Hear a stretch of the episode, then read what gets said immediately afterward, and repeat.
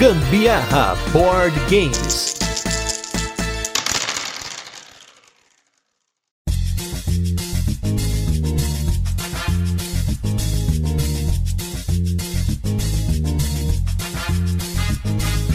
Você gosta de um carteado que tem um pouco mais, uma mecânica diferente ou algo assim, a vaza de hoje é para você. Eu sou a Carol Guzmão. E eu sou o Gustavo Lopes e esse é mais um episódio do Gambiarra Board Games. E no episódio de hoje a gente vai falar do Stonks. Vamos fazer aquele resuminho de como o jogo funciona, depois teremos curiosidades e por fim as nossas experiências com ele e como nós estamos em momento de férias aqui, a gente tá adiantando alguns episódios para vocês. Então não vai ter destaque da semana, a gente vai direto aí pro nosso review retrô e depois para o jogo da semana semana.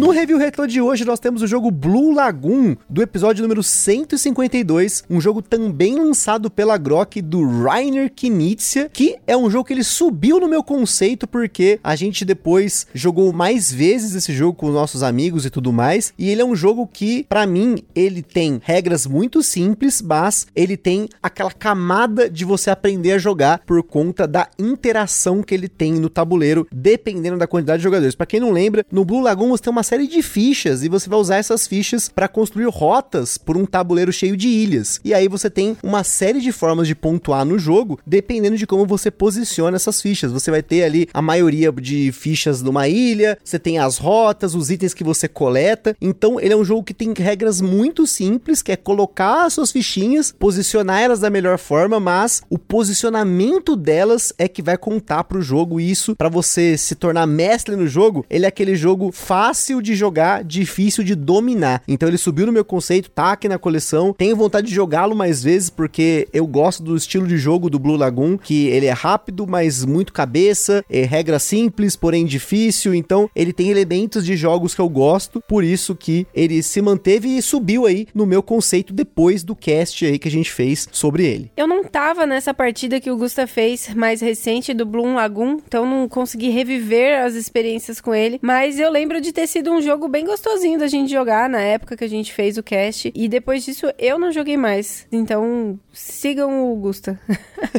então é isso aí, pessoal. Mais um review retro pra vocês aí. E agora vamos com esse que tá no momento aí, do momento da vaza do carteado, que tá em explosão aqui no Brasil. E aí vocês vão ter agora como conhecer um jogo que tem vaza e tem mercado de ações. Olha só que diferente. Vamos aí agora com o Stonks.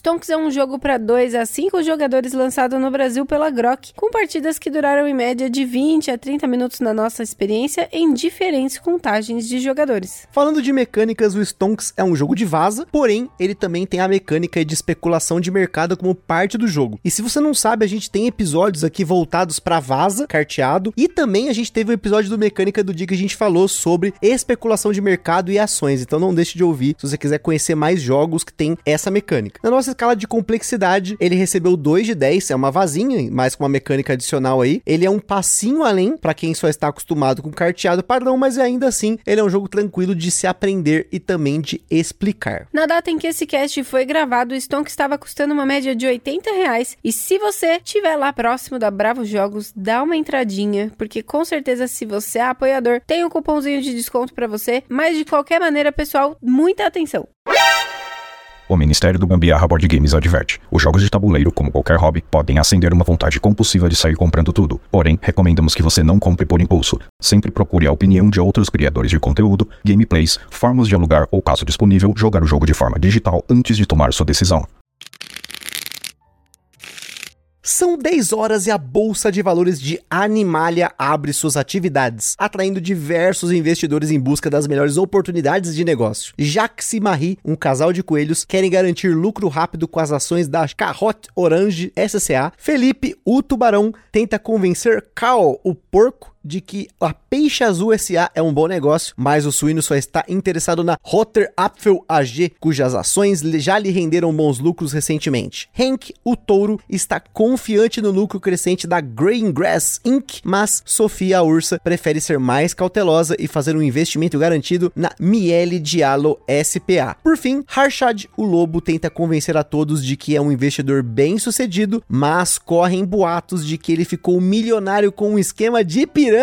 Antes da bolsa encerrar suas operações, tudo pode acontecer. Quem levantará os dois braços e celebrará gritando Stonks? Em Stonks, os jogadores vão utilizar cartas de cinco naipes diferentes com valores de 1 a 13 para jogar uma vazinha comum, que quem já ouviu aqui sabe que é quando um jogador inicia uma rodada com uma carta de um naipe, todo mundo na sequência de turno precisa jogar uma carta do mesmo naipe para vencer com a carta mais alta. Porém, se não tem uma carta do naipe, o jogador pode jogar qualquer carta que normalmente já está perdendo, a menos que o naipe seja uma carta trunfo. Mas aí, então, o maior trunfo vence qualquer carta do naipe da vaza. No Stonks, cada um dos naipes representa uma companhia, como a gente comentou na historinha de abertura, e na mesa são colocadas cartas dessas companhias que possuem cinco espaços, começando valendo um dinheiro e podendo chegar até cinco no jogo normal, chamadas de cartas de cotação. Normalmente, a companhia que vale menos da esquerda para a direita se torna a companhia trunfo, e durante o jogo, o mercado é manipulado quando os jogadores jogam cartas de valores baixos. As cartas de valores baixos possuem setinhas para lembrar que você pode aumentar ou diminuir uma ou duas vezes o valor de mercado de uma companhia. Essa companhia, inclusive, fica bloqueada até que outra companhia seja alterada ao longo das vazas. Portanto, no Stonks você precisa pesar as cartas que vai jogar, pois você pode jogar pensando em manipular o mercado ou em ganhar, porque normalmente as cartas de valor mais alto não manipulam o mercado, mas se você planejou, pode até ganhar uma vaza com uma carta trunfo baixa enquanto manipula o mercado. Nós não vamos entrar no detalhe do jogo para 2 e para 3 nesse momento, pois o mercado se difere nessas contagens. Mas pensando em 4 e 5, as cartas de companhia são colocadas de forma aleatória e da esquerda para a direita, essas companhias começam valendo de 1 a 5, então a companhia trunfo vai ser a mais à esquerda. Tem mais uma informação importante nas cartas, que é o valor delas na ação. As cartas têm ícones logo abaixo do número que correspondem a quantas ações aquela carta vale, que pode ser de uma a três ações, e no final da rodada você vai receber pontos por suas ações, multiplicando quantas ações a carta vale pelo valor dela de mercado. Quando você ganha uma vaza, você pega para você uma das cartas usadas pelos jogadores ou uma carta que fica revelada no topo do baralho. Depois, essas cartas são descartadas para a próxima vaza e uma nova carta é revelada no topo do baralho. No começo de cada rodada, você já precisa decidir da sua mão uma ação que vai ficar revelada e uma ação que vai ficar para baixo. E isso traz até um elemento elemento de blefe sobre o que você vai querer manipular ao longo da rodada para ganhar mais pontos. O último conceito que nós temos no jogo é uma carta que todo mundo começa cada rodada, que é a carta de especulação, que no caso aí é a carta do lobo. Essa carta é um pouco confusa, mas vamos lá. Ela pode ser usada de duas formas: ao iniciar uma vaza ou ao seguir a companhia da vaza jogada por um oponente. Uma vez que você joga essa carta na vaza corrente, ninguém mais pode usar outra carta dessa, e se você usar,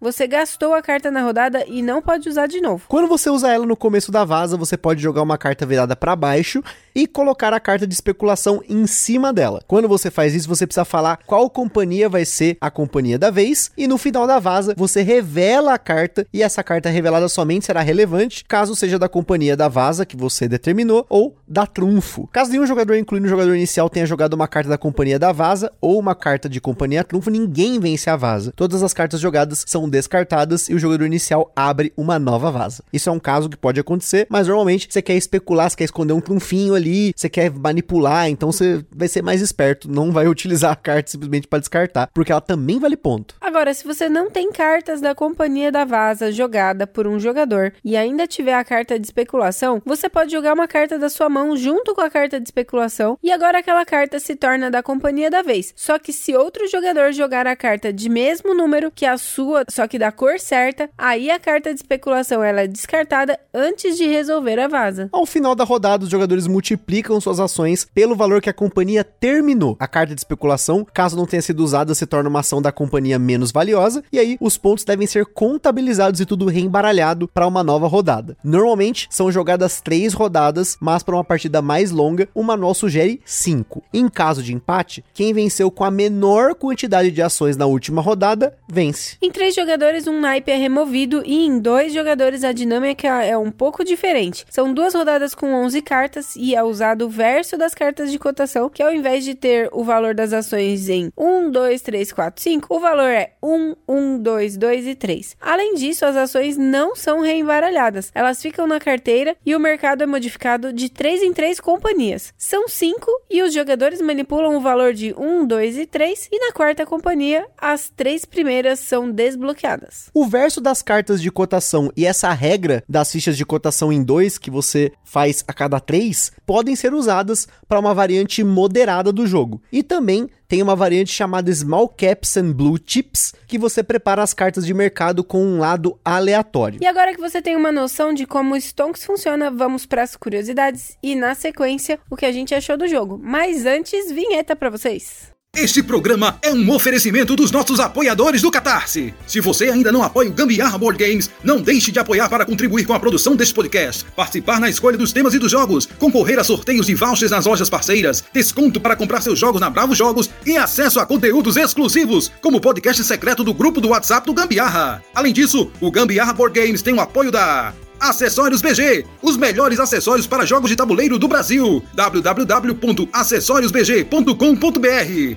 Bravo Jogos, a sua loja de jogos de tabuleiro modernos. www.bravojogos.com.br Utilize na sua compra o cupom Gambiarra na Bravo e apoie o Gambiarra sem gastar nenhum centavo adicional.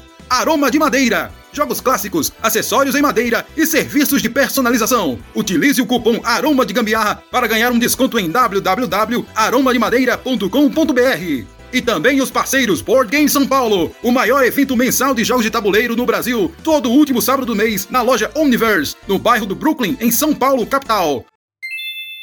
Também não se esqueçam de seguir a gente lá no nosso Instagram, que é o arroba Gambiarra Board Games, para ver mais conteúdos e também para interagir com a gente. Se você curte o nosso conteúdo, compartilha com a galera. E não deixe de seguir a gente no Spotify, na Ludopedia e também comentar nessas plataformas para interagir um pouquinho aí com a gente.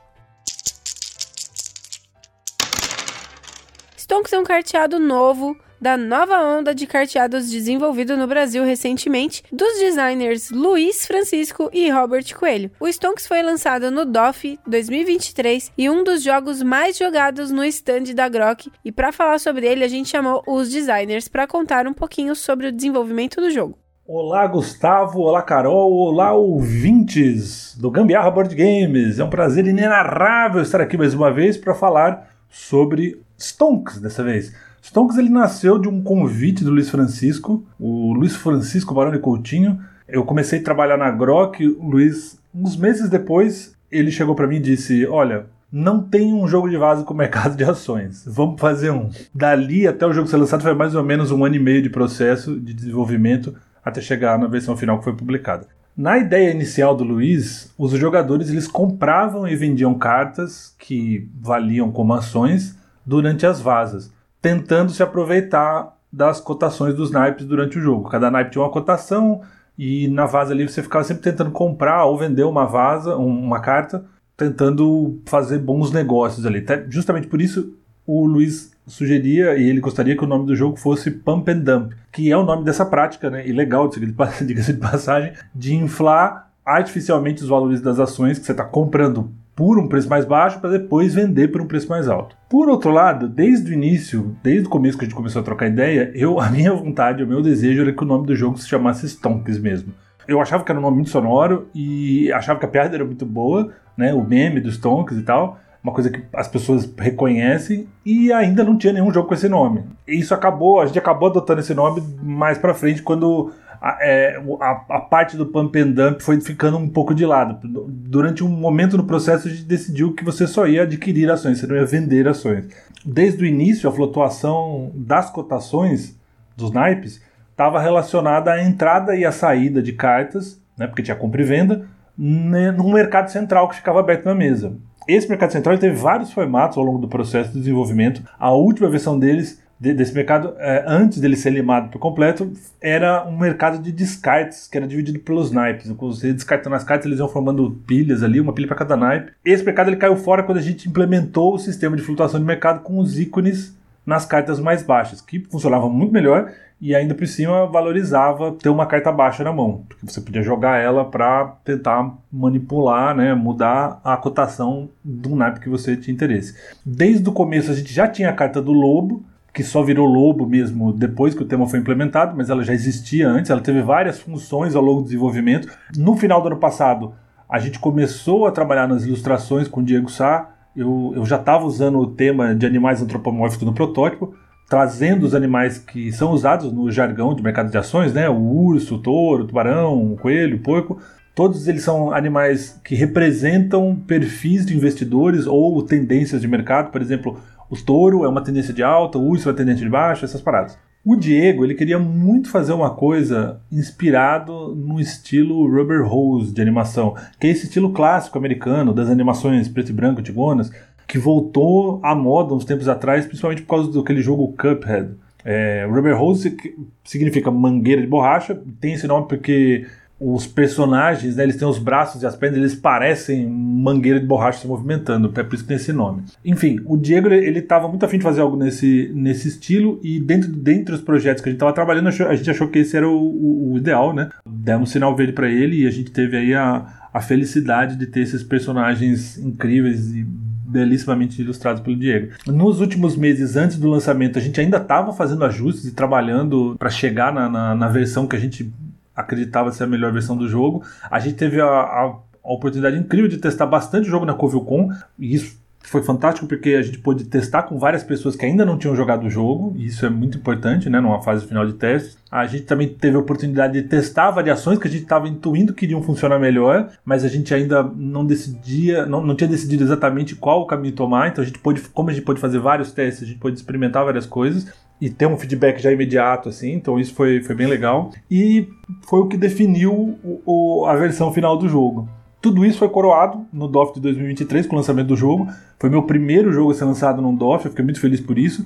E também fiquei muito feliz porque ele esgotou, tanto no sábado como no domingo, né? Todas as cópias que a gente levou para o DOF foram vendidas. E estou muito feliz com a maneira como ele foi recebido pelos jogadores, né? tive muitos feedbacks positivos vindo de mesinhas de carteado desse nosso Brasilzão aí. Estou é, muito feliz com isso mesmo. Foi um jogo que, que me trouxe muitas alegrias. E é isso. Eu agradeço mais uma vez ao Gustavo e a Carol pela oportunidade de estar aqui nesse podcast fantástico. Grande beijo, grande abraço para vocês e todos os ouvintes do Gambiarra Board Games. Valeu! Fica aqui também uma recomendação de conteúdos em podcast sobre os Tonks, lá do nosso querido Lucas Fratini, do Sou Eu BG, que é o episódio número 25. Stonks, a melhor vaza não é japonesa? E o especial, o que faz uma boa vaza, que o Luiz e o Robert participaram. Para os eslivadores de plantão são 70 cartas tamanho 63,5 por 88, que é o tamanho padrão. Essas a gente eslivou, mas tem também as 5 cartas de cotação que são do tamanho 70 por 120, que é do tamanho tarô. Falando aí do Stonks, para mim essa especulação de mercado é muito maneira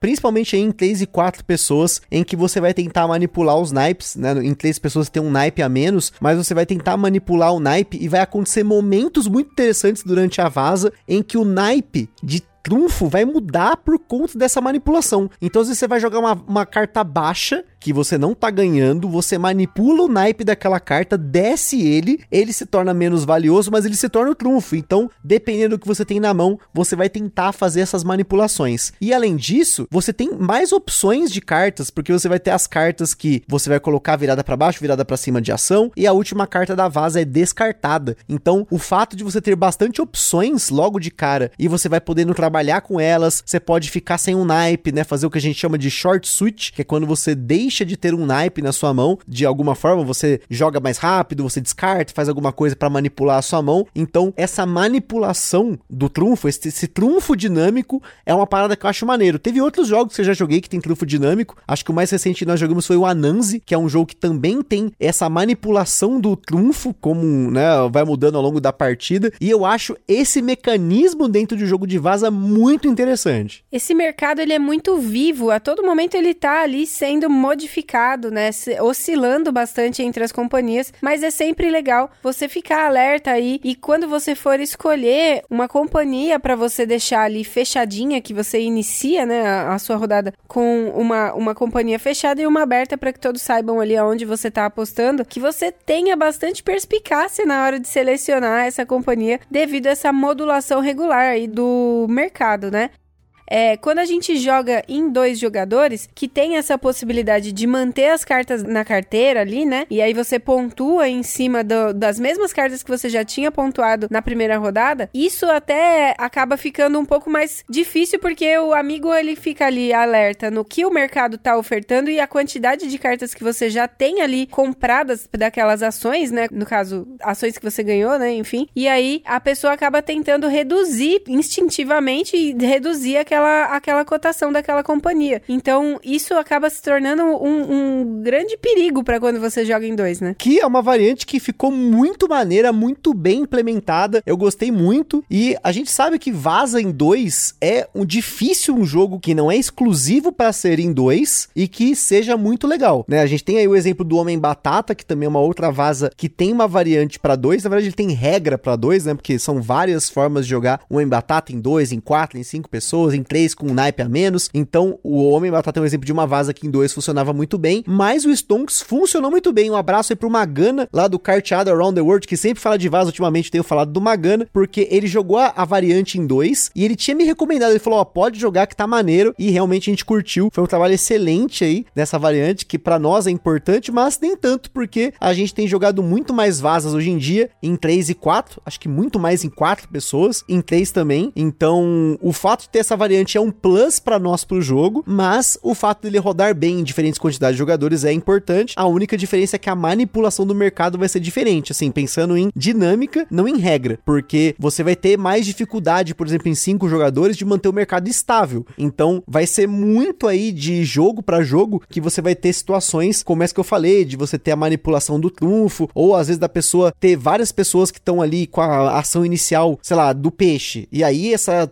o restante, os outros dois jogadores que estão sobrando ali, vamos por tem três com ações de peixe e os outros dois com não estão, eles vão começar a manipular para descer, mas pode ser que seja um blefe, porque como a gente falou, fica uma virada para baixo. Às vezes você colocou um dois de peixe para cima e três de, uh, sei lá, de cenoura para baixo. Então você tá blef... tem um blefezinho ali. Eu acho muito interessante você não ter essa informação perfeita das ações que todas as ações você vai ter as que o jogador vai conquistando, mas essa que tá aí, às vezes é a ação que vai te dar 15 pontos, porque você manipulou o suficiente para dar 5 pontos pontos para cada ação. Então tem esse elemento de você ficar de olho nos outros, mas também pensar no que escolher. A primeira escolha ali já é muito importante para você ter aí, às vezes metade da pontuação da rodada é por conta de uma ação que você deixou escondida. Eu achei ele bem temperado assim, no sentido de ter bastante coisa para você observar e, e, refletir enquanto você tá jogando a sua vazinha simples, né? Igual você falou, é um jogo simples de se explicar, você não demora em nada, com, todo mundo consegue pegar rapidamente mas ele tem aquele gostinho de. de aquele sazon. Sa o sazonzinho que dá aquele saborzinho de, de uma complexidade também no jogo de vaza, né? Com certeza, sim. Para quem tá acostumado a jogar vaza, ok, vai pegar as regras adicionais aí com bastante facilidade, mas ele é uma vaza um pouquinho complexa para quem nunca jogou vaza. Isso é importante citar. A dinâmica, essa dinâmica de especulação e a carta do lobo são um nível acima do que você normalmente vê numa vazinha padrão. E se você é um cara que joga vaza contando carta, quer ter um pouco mais de controle talvez não seja a melhor vaza para você, porque você tem menos controle no que você vai fazer durante o jogo, porque nem todas as cartas estão em jogo, você tem essa questão do mercado mudar a pontuação e às vezes isso virar por conta de um jogador manipular um, uma ação que você tá indo bem e aí você vai pontuar menos. Então, ele tem um pouco de caos, mas se você gosta de caos, eu gosto de caos em vaza, não ligo. Eu acho que tem vazas que eu curto que elas têm mais controle, contagem de cartas, é um jogo mais fechado, tipo um Copas, que é um, um, jogo que distribui todas as cartas, ele tá ali fechadinho, você sabe o que tá acontecendo, ou talvez o Corta. O Corta também é, eu acho que é um jogo, né, que a Geeks Anox publicou aqui no Brasil como Corta, mas é o American Bookshop. É um jogo também fechadinho, você tem ali exclusão de um naipe para jogar em 3, em 4 você joga com mais um naipe, então você tem esse controle melhor do jogo, assim, enfim. Já o Stonks, ele vai para essa vaza que tem menos controle e aí vai muito do tipo de jogo que você gosta. Então, dentro das vazas, para quem ouve às vezes o podcast, ah, tá falando de vaza tal, o universo de vazas, ele é tão amplo quanto o universo de jogos de tabuleiro. É o mesmo sistema, mas você tem esses nuances e até jogos como o caso do Stonks, que tem mais mecânicas, né? A gente tem jogos como Shamans, que você tem é, vaza com dedução social, você tem vaza com mancala, vaza com rondel. Aqui você tem vaza com especulação de mercado. Então, se você gosta do sistema de vaza e quer um jogo que tem um negócio diferente, bacana. Se você gosta de especulação de mercado, mas talvez não curta tanto vaza, talvez seja um jogo legal para você ficar de olho. Se você não jogou nenhum dos dois, talvez também seja legal, vai muito aí do seu empenho, porque a gente, por exemplo, explicou o Stonks pra galera que tá acostumada, pra galera que não tá acostumada, e todo mundo se deu bem durante o jogo. Jogaram muito bem. Então, vai muito de você pegar o esquema do jogo, como a gente sempre fala, toda vaza tem sua malemolência. A malemolência do Stonks vai depender da quantidade de jogadores e de como o mercado está sendo manipulado ao longo da partida. Então é isso aí, pessoal. Espero que tenham gostado desse episódio de mais uma vaza aqui, Stonks pra vocês. Tamo junto, aquele forte abraço e até a próxima.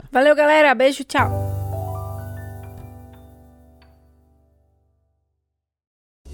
Está perdido com tantos episódios? Consulte na descrição o nosso índice completo de episódios e playlists.